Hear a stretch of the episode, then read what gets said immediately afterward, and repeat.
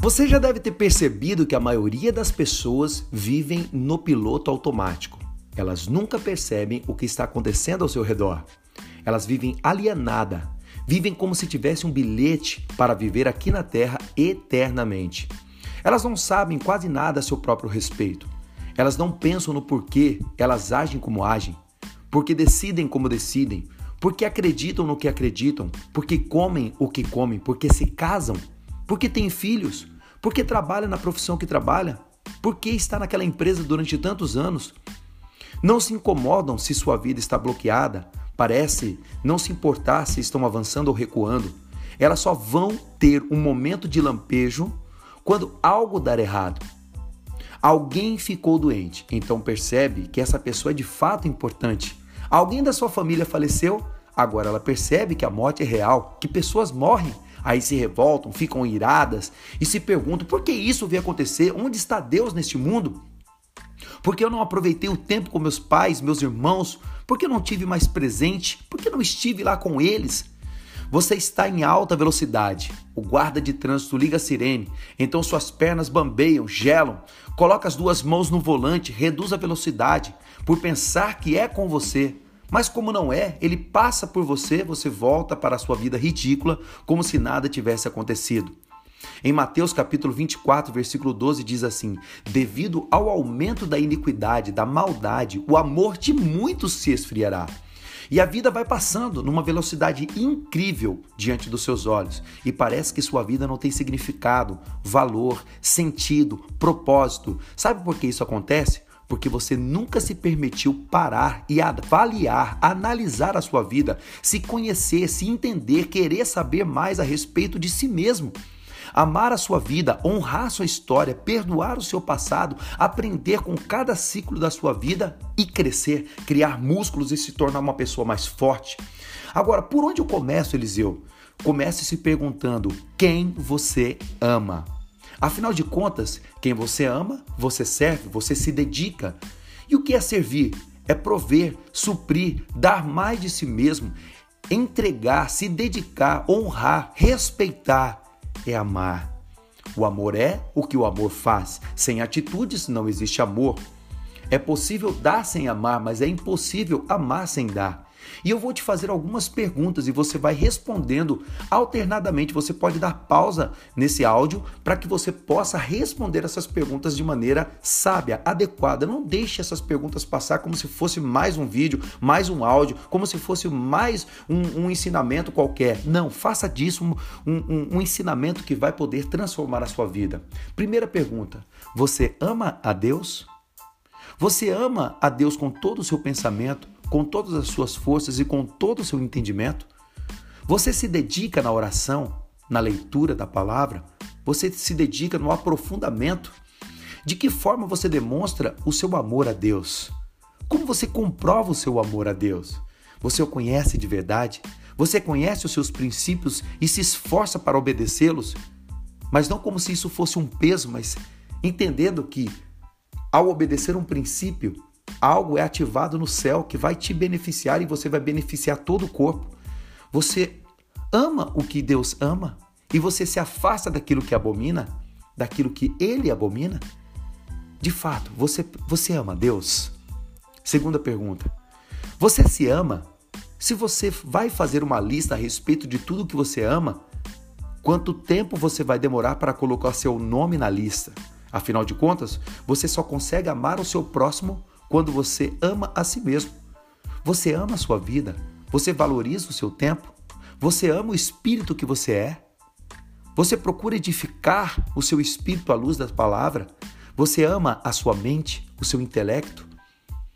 Você mantém a sua mente em equilíbrio, você a exercita com leitura, você faz cursos, livros, você diz para você mesmo palavras que vão te edificar. Você ama o seu corpo, você ama esse corpo em que você habita, você o leva para se exercitar?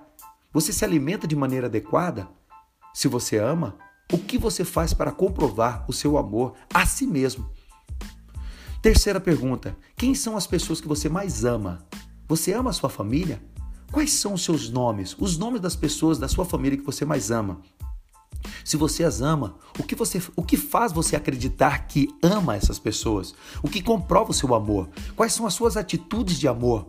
Quais são os seus gestos de amor? De verdade, as pessoas que você mais ama sabem de verdade que você as ama? Elas têm a visão que você de fato demonstra o seu amor? Você diz para ela, você expressa para elas, eu te amo? Você diz essa palavra? Quantas vezes esse ano você disse para as pessoas da sua família, eu te amo?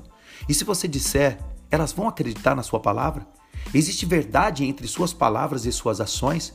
Você ama mesmo essas pessoas da sua família? Quarta pergunta: quem são seus amigos? Quais são os nomes deles? Eles são amigos que te apoiam, te ajudam, te valorizam, te empoderam, te validam?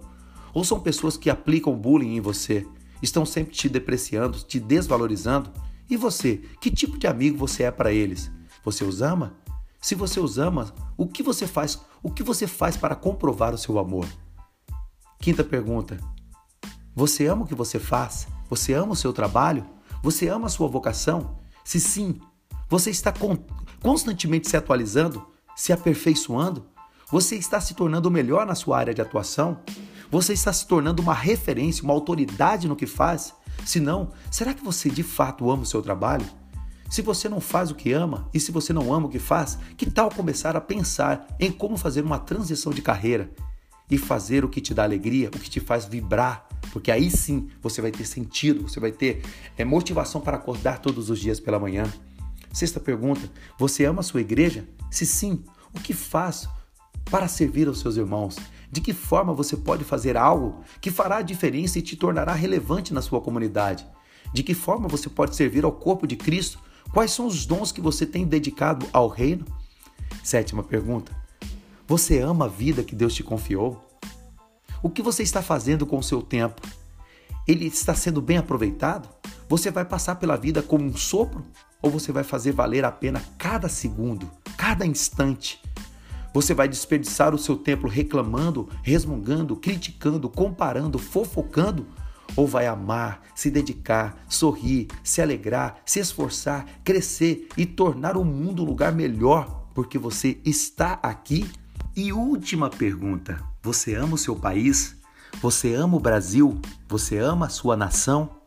Afinal de contas, se você está neste país, o que você está fazendo para que esse país seja um lugar melhor? Você ora pelos seus governantes? A Bíblia fala: antes de todas as coisas, façam orações, súplicas e intercessão por todos aqueles que se acham no poder e que exercem autoridade sobre a nossa nação, para que nós tenhamos uma vida tranquila e pacífica Diga para você mesmo: eu amo o meu país, eu amo a minha nação, eu amo o meu Brasil, eu amo esse país e por isso eu vou orar, eu me comprometo a orar e abençoar a minha nação. Essa nação se tornará forte, poderosa, rica, abençoada, porque nós, o povo de Deus, estamos orando abençoando e principalmente amando a nossa nação. Faça como o apóstolo Paulo disse aos Colossenses capítulo 3, versículo 14: acima de tudo, porém, revistam-se do amor, que é a ligação com a perfeição, é o elo da perfeição, é a conexão com a perfeição. Quando nós estamos amando, quando nós de fato sabemos o que amamos, a nossa vida encontra razão, encontramos sentido, encontramos propósito. Ame, ame muito porque aí você vai entender que Deus é amor. E se nós somos a imagem e semelhança de Deus, nós também somos amor. E esse é o vínculo, esse é o elo da perfeição. Isso é o que nos une, o amor de Deus, que somos nós, que é Ele. Amemos de todo o nosso coração e não somente de palavras. Meu nome é Eliseu Cruz, compartilhe essa palavra com quem você ama e tenha hoje o melhor dia da sua vida.